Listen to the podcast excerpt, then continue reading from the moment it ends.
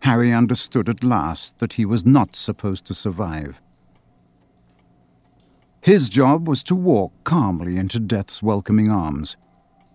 Along the way, he was to dispose of Voldemort's remaining links to life, so that when at last he flung himself across Voldemort's path and did not raise a wand to defend himself, the end would be clean. Neither would live. Neither could survive. Finally, the truth. He felt his heart pounding fiercely in his chest. How strange that in his dread of death it pumped all the harder, valiantly keeping him alive. But it would have to stop, and soon. Its beats were numbered. How many would there be time for as he rose and walked through the castle for the last time, out into the grounds and into the forest? Terror washed over him. Would it hurt to die? His breath came slow and deep, and his mouth and throat were completely dry. But so were his eyes. Ron and Hermione seemed a long way away, in a far off country. He felt as though he had parted from them long ago. There would be no goodbyes and no explanations. He was determined of that. He stood up. His heart was leaping against his ribs like a frantic bird. Perhaps it was determined to fulfill a lifetime's beats before the end. He did not look back as he closed the office door. The castle was empty. He felt ghostly, striding through it alone as if he had already died. The whole place was eerily still as if all its remaining lifeblood were concentrated in the great hall where the dead and the mourners were crammed.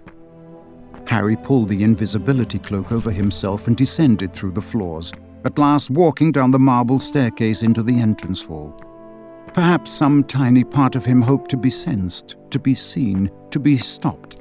But the cloak was, as ever, impenetrable, perfect, and he reached the front doors easily. People were moving around, trying to comfort each other, drinking, kneeling beside the dead, but he could not see any of the people he loved. No hint of Hermione, Ron, Ginny, or any of the other Weasleys. No Luna. He felt he would have given all the time remaining to him for just one last look at them. But then, would he ever have the strength to stop looking? It was better like this. He moved down the steps and out into the darkness. It was nearly four in the morning, and the deathly stillness of the grounds felt as though they were holding their breath, waiting to see whether he could do what he must. Neville, blimey, Harry, you nearly gave me heart failure. Harry had pulled off the cloak. The idea had come to him out of nowhere, born out of a desire to make absolutely sure. Where are you going alone? Neville asked suspiciously. It's all part of the plan, said Harry, there's something I've got to do. Listen, Neville. Harry? Neville looked suddenly scared. Harry, you're not thinking of handing yourself over? No, Harry lied easily. Of course not. This is something else, but I might be out of sight for a while. You know Voldemort's snake, Neville? He's got a huge snake, calls it Nagini. I've heard, yeah. What about it? It's got to be killed. Ron and Hermione know that, but just in case they the awfulness of that possibility smothered him for a moment, made it impossible to keep talking. But he pulled himself together again. This was crucial. He must be like Dumbledore. Keep a cool head. Make sure there were backups, others to carry on. Just in case they're busy and you get the chance, kill the snake? Kill the snake, Harry repeated. All right, Harry. You're okay, are you? I'm fine. Thanks, Neville but Neville seized his wrist as Harry made to move on. We're all going to keep fighting, Harry. You know that. Yeah, I. The suffocating feeling extinguished the end of the sentence. He could not go on. Neville did not seem to find it strange.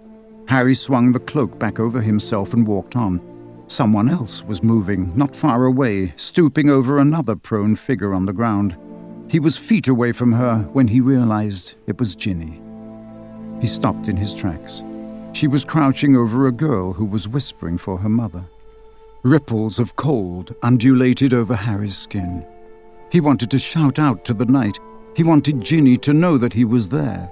He wanted her to know where he was going. He wanted to be stopped, to be dragged back, to be sent back home.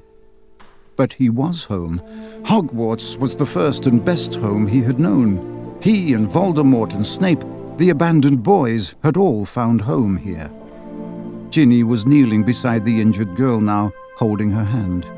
With a huge effort, Harry forced himself on. And he did not look back.